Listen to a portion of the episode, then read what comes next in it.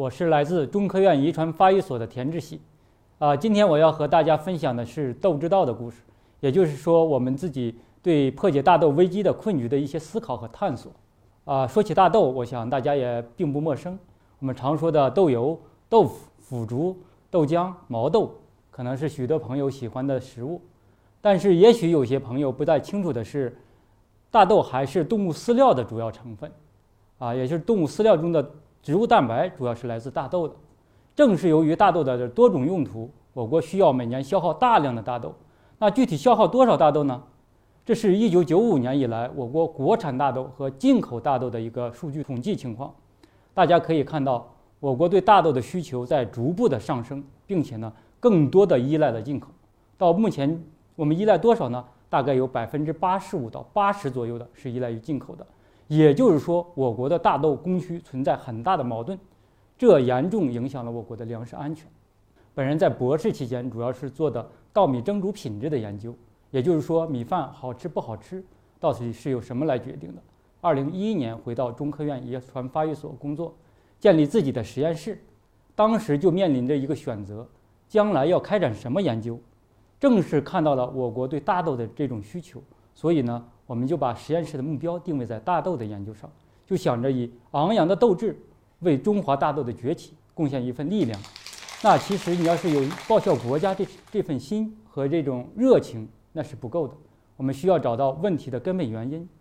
那我们经过分析就认识到，我国大豆危机的原因在于我国的人口多，耕地比较少，粮食生产不能满足需求。在这种情况下，我们需要进口一部分的粮食来满足我们粮食的缺口。这是一九六一年以来我国四大主粮作物。水稻、小麦、玉米、大豆的单产的变化情况，从这组数字大家可以非常清晰的看到，水稻、小麦和玉米在过去六十年产量有了很大的提升，可以说翻了两到三倍，甚至更多。但是大豆它的单产有一定的提升，没有一个实质性的飞跃，这是为什么呢？因为在过去的六十年，水稻、小麦和玉米经过了一个育种的革新，也就是矮化、密植。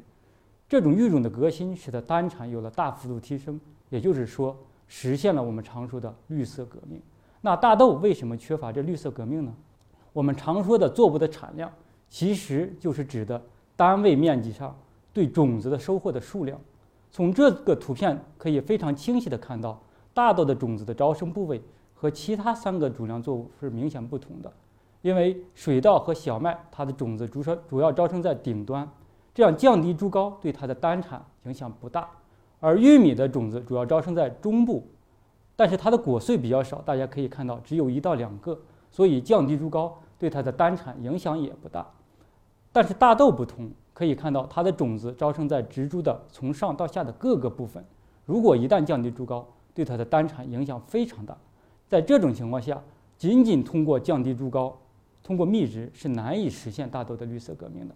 这就需要我们突破现有的这种育种的思维模式和育种的手段，来综合的改良大豆的不同的性状，才能达到实现大豆绿色革命的这个目的。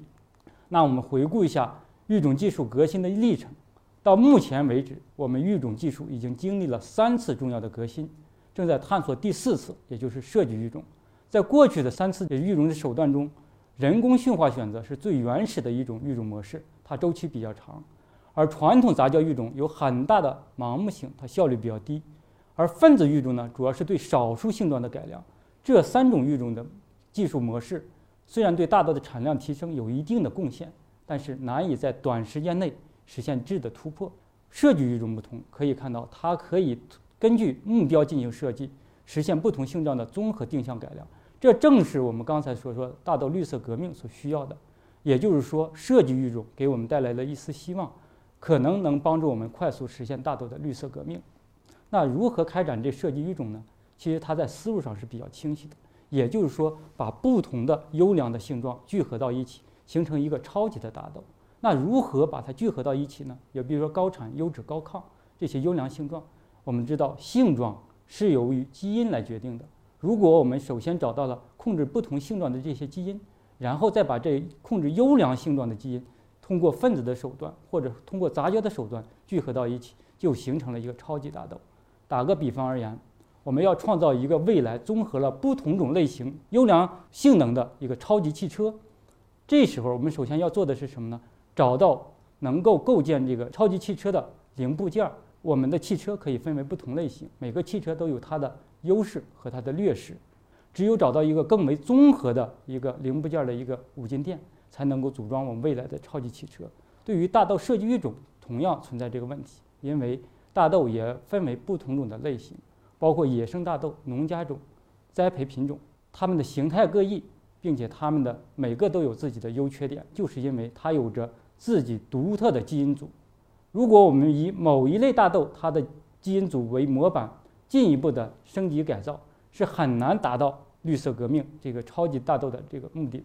所以呢，我们就要构建一个囊括了不同种类型的大豆的这种基因组信息的一个整合基因组，才能够实现未来的超级大豆的这种设计。其实以前科学家已经提出了一个概念，叫泛基因组。我们选择一个能够代表这个物种的不同的个体，然后把每个个体的基因组进行组装，然后通过比较找出不同个体的相同点和不同点，再通过一定的手段把不同点和相同点进行整合，就形成了一个标准的综合的基因组。那如何组装呢？这是一个挑战。最简单的办法就是利用迭代法，以某一个基因组为起点。然后顺序的把它不同的那些序列顺序的连接在一起，就形成了这么一个线型的基因组。但是大家也可以清晰的看到，它有很大的缺陷，因为以不同的个体作为起点所构建的基因组是不同的。虽然这都是来自这一个物种的一个标准基因组，所以说它这个缺陷是我们难以跨越的。是不是有更好的办法来解决这个问题呢？利用图论就可以很好的解决这个办法。因为它可以单独的把变异的位点和变异的信息记录下来，将原来的这种线型的一维的基因组转化为这种图形的二维的基因组，可以完美的解决这个问题。这在理论上是很完美的解决了我们以前这种传统基因组的这种瓶颈。那是否可以实现呢？其实，在植物中从来没有做过。那我们就想对大豆的图形结构基因组做一个尝试。当时把这个想法和我们的学生进行讨论的时候。他感觉的压力非常大，因为以前从来没有人做过，但是他又同时感到非常兴奋。同样的道理，也是从来没有人做过。正是在这种兴奋与兴趣的驱使下，我们夜以继日地开展了研究。非常幸运的是，通过两年的努力，我们顺利地把这个工作完成了，也就发表在《Cell》杂志上，然后也被评为2021年的中国农业十大科学进展的之一。大家就会问，这个图形结构基因组和传统的基因组有什么优势呢？我们知道现在的大豆基本上都是黄色的，但是它的祖先其实是黑色的。但如何从黑色逐渐转变成黄色呢？通过我们图形结构泛基因组的研究，就可以清楚地展示了它的基因组结构的变化导致了这种啊大豆种皮颜色的这种变化。另外一个例子就是，我们大豆其实有些是比较暗淡的，有些是比较有光泽的。我们都喜欢这种有光泽的，一种是因为我们的感官，第二种呢是因为它的含油量比较高。但是它内在的原因是什么呢？通过我们这个图形结构泛基因组比较，大家就可以看到，是因为这种有光泽的这种大豆多了一段基因。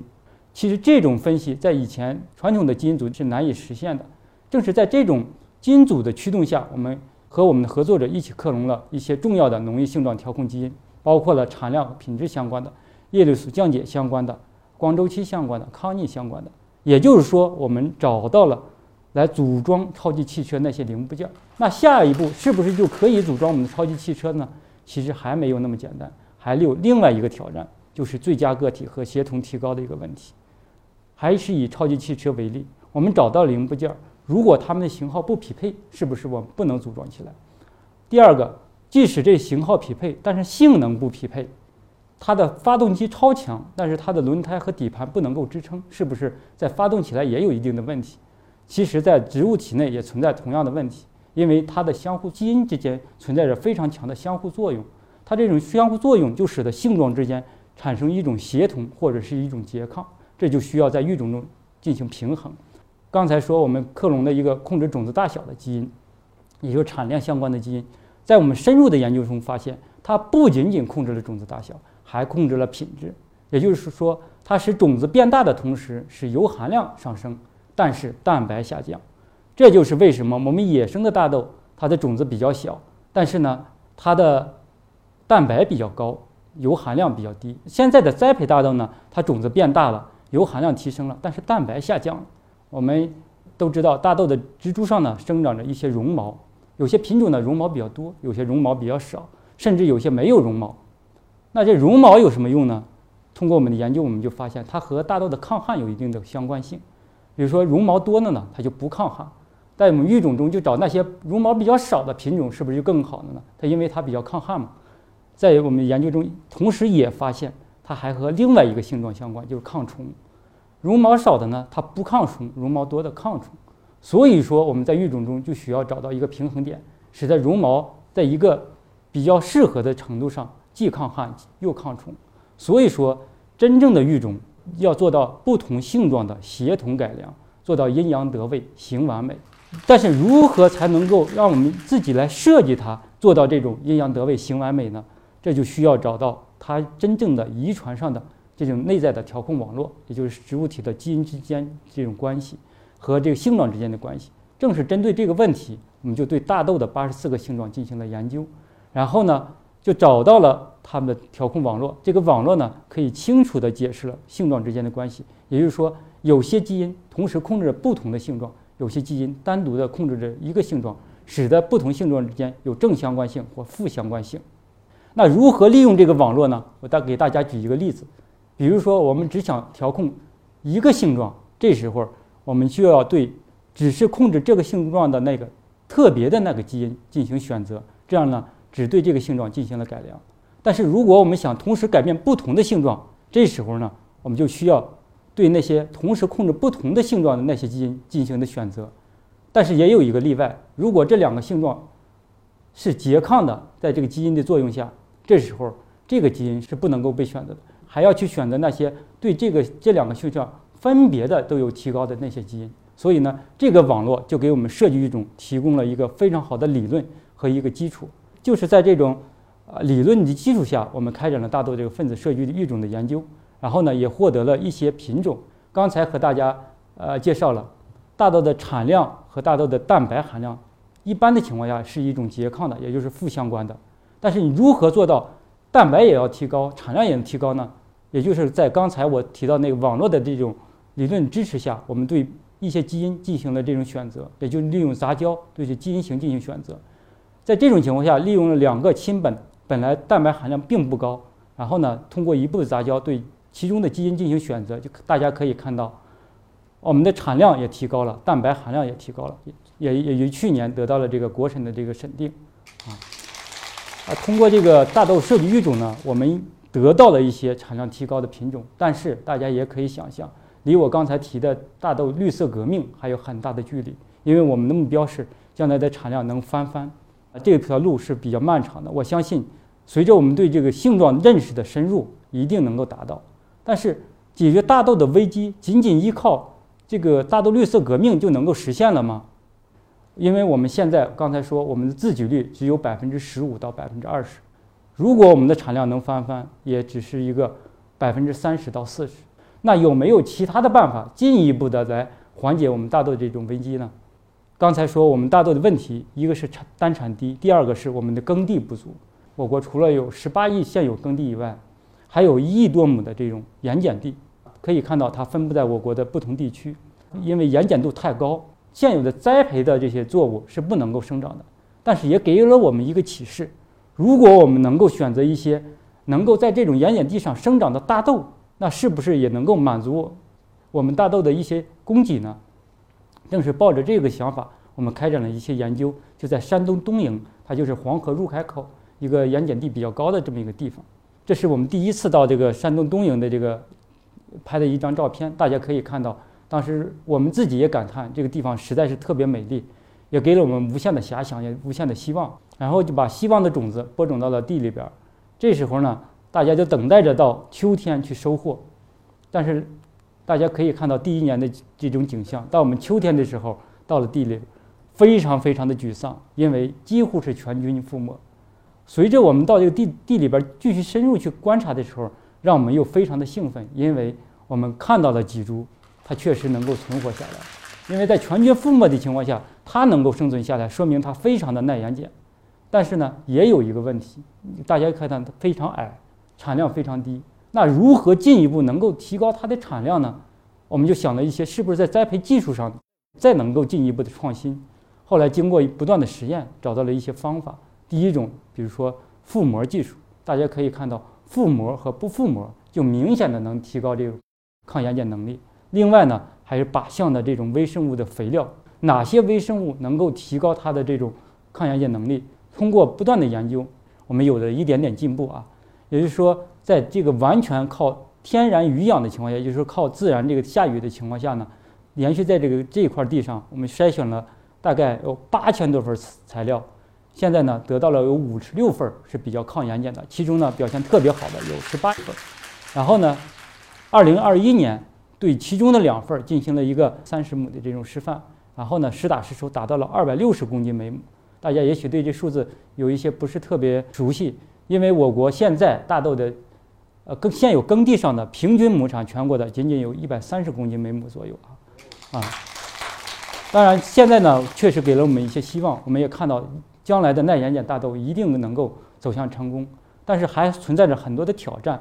第一个是适应，因为盐碱地上不仅仅是盐碱，它还在不同的栽培管理的这种时期呢，需要这个干旱。洪涝、高温、低温这种胁迫交替或者是同时出现，所以你选择的耐盐碱大豆一定要同时适应这些这种胁迫条件。第二个呢，就需要协作，协作呢就是说不同技术的这种协作和攻关，因为同样是这种盐碱地，它条件比较恶劣，它给你耕作的这种时间也就是窗口期非常短。以前我们主要是靠人工，大家也可以看到，下了雨以后也要靠人去排涝，然后耕种也是靠人来播种。如果将来我们种几十万亩或几百万亩的时候，不能再依靠人了，就需要这种肥料、机械、耕作、植保的这种各个的协同攻关来达到这种真正的一个标准化的栽培模式。第三个，我觉得更为重要的是和谐。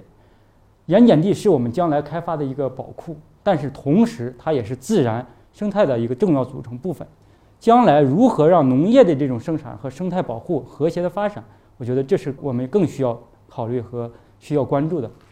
然后大家也可以看到，我国对大豆这种需求，或者说我们的危机，要想解决它，还是非常漫长的一个路。但是呢，我们一定会继续努力，争取早日把大豆的这种危机解决掉。最后，我用一首诗来结束我今天的演讲：黑夜给了我黑色的眼睛，我却用它来寻找光明。我相信，这种光明很快就会到来。谢谢大家。